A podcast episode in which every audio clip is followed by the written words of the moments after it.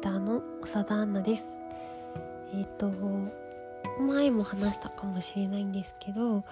あの我が家ではあのコッペちゃんっていう保護犬を、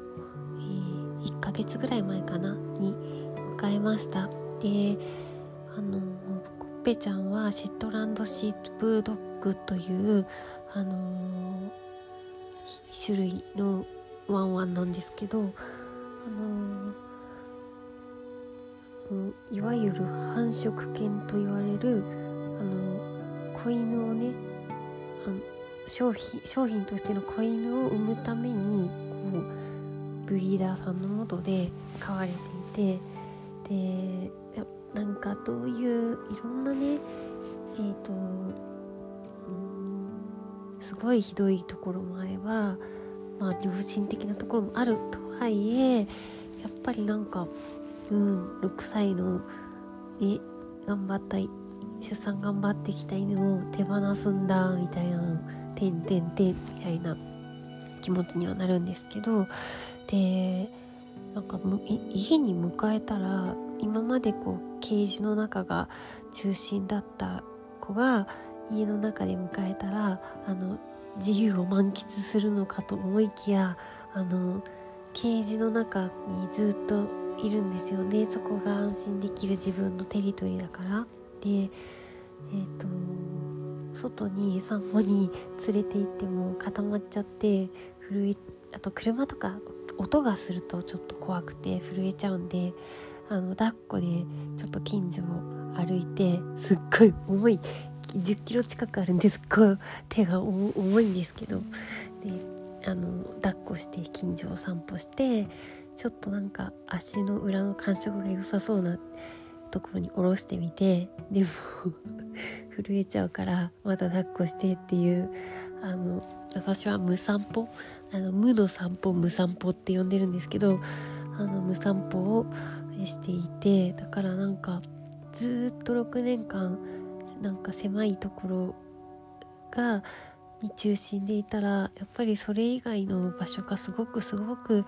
怖いんだなって思ってコッペちゃんのフェイスでえ、ー、とで外とかあのケージはね最近卒業したんです。ケージがあったところに今はあの座布団とタオルを敷いてでもそそこにいるんですよね。なんかそう。なんかその長かった6年の日々を思うと何とも言えない気持ちになるんですけどで散歩中にあのー、他のワンちゃんに会ってちょっとなんか反応してたんですけど他のワンちゃんが好きっていうわけでもなんかなさそうでだけどなんか他のワンちゃんたちもあこの子はなんかちょっとあのー、傷ついちゃった子なのかなみたいな感じでちょっとなんか遠慮がちででも気にしてくれてなんかワンちゃん同士でそういうの分かるのかなと思ってちょっとなんかね温か切ない気持ちになったことがありました。でも少しずつ慣れてきてくれてねあのすごく可愛い可愛いコッペちゃんの話でした。はい。というわけでえっと今日はうんとあの高子先生ってあのお医者さんがいて、えーと、松倉平米クリニックでいいのかな？あ松倉クリニック代官山。松倉平米代官山か。あ名前が変わったんだ。松倉クリニック代官山の、えーと、院長で、えーと皮膚科とか外科形成外科美容外科のえーと、先生すごくあの名物先生がいらっしゃるんですけどあの松倉ではあの分子整合栄養学みたいなこう血液検査をしてそこのなんか何が足りてて何が不足してるかを調べてサプリを出すみたいななんかこともやってたりとかして、えー、結構すごいほーって思うようななんか有名な人人気の人たちが通ってるクリニックなんですけどでその高子先生が、あのー、患者さんにね血液検査していて、えー、気づいたことがあったんですって。でその今やっぱりこういうちょっと自粛とかあのコロナいつ生活どうみたいなすごい不安とストレスがいつも以上に社会的に多い中でその患者さんの採血データでコルチゾールと呼ばれるストレスホルモンの値がすごい上がっててでなんか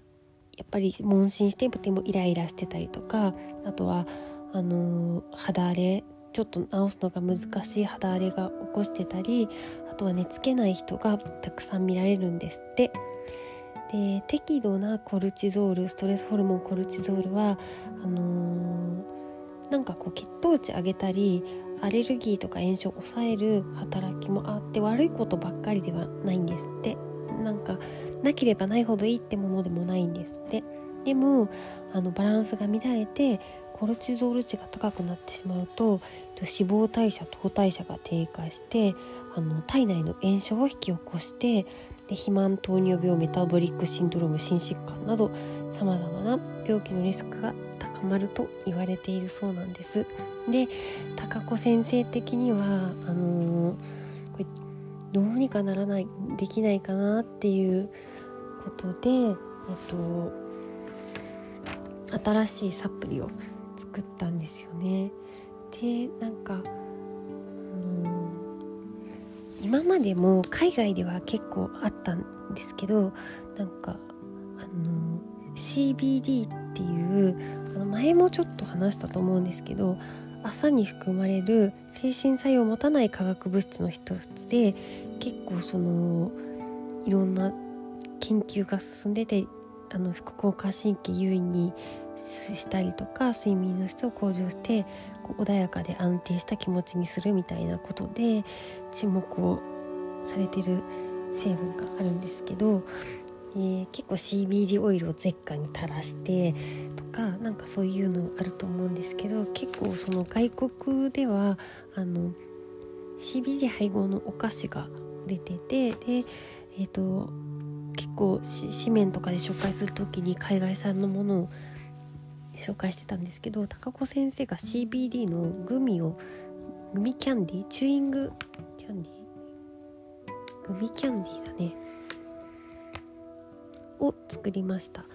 でえっ、ー、と高子スタイルザ CBD リバダランス いや噛んだぞ。高子スタイルザ CBD リバランス、えー、これが10月4日発売で15粒2750円で。ちょっと普通のねコンビニで売ってるグミとかと比べたらちょっと高いんですけどその CBD とあとは、えーと、ギャバ、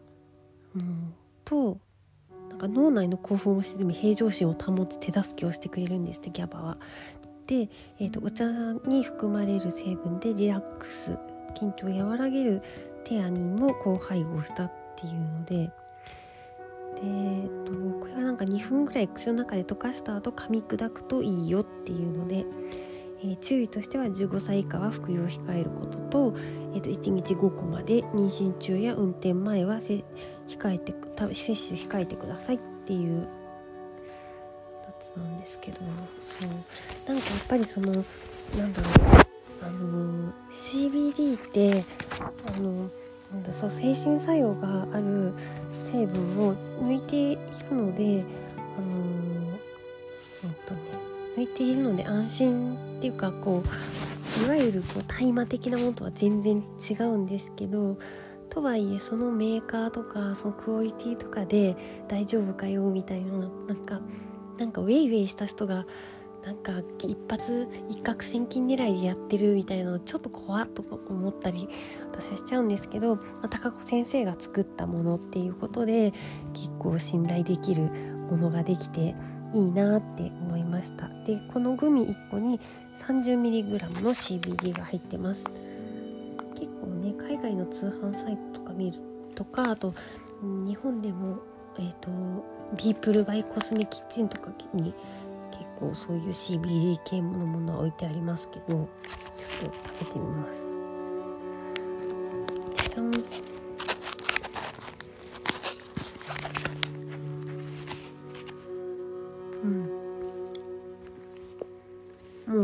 今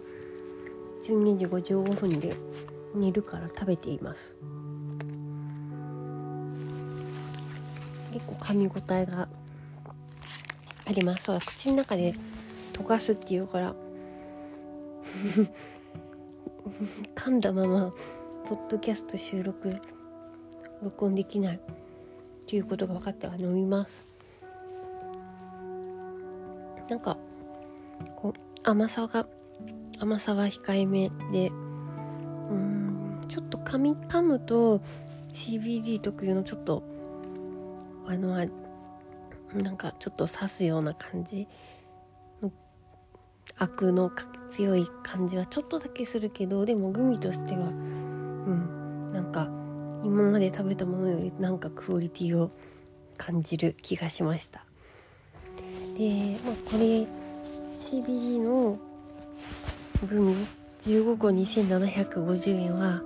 敷居が高いという人におすすめなのがこれは全然新製品じゃないんですけどあのザ・カラーズのザ・パブリック・オーガニックというブランドから結構その香りデータをデータを出してちゃんと眠り眠れる香りっていうのをあのあのニーズに合わせて細分化して作ったシリーズがあるんですけどえっ、ー、とザ・パブリック・オーガニックのクリア・アウェイク睡眠ピローミストあ睡眠ピローミストシリーズなんですけどまずそのザ・パブリック・オーガニッククリア・アウェイク睡眠ピローミストは、えー、これにさ、えー、全込みであもうちょっと なんかこれ後から来た。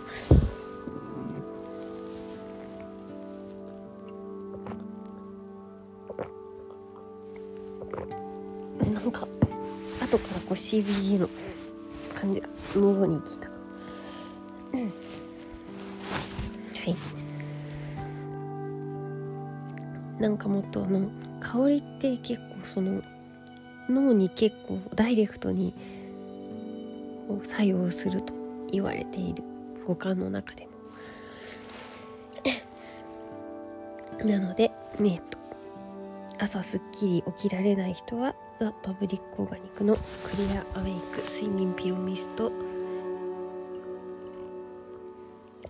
寝ても疲れが取れない人は The Public Organic の Restful Sleep 睡眠ピロミスト。眠りが浅く睡眠時間が少ない人は The Public Organic Deep Sleep 睡眠ピロミスト。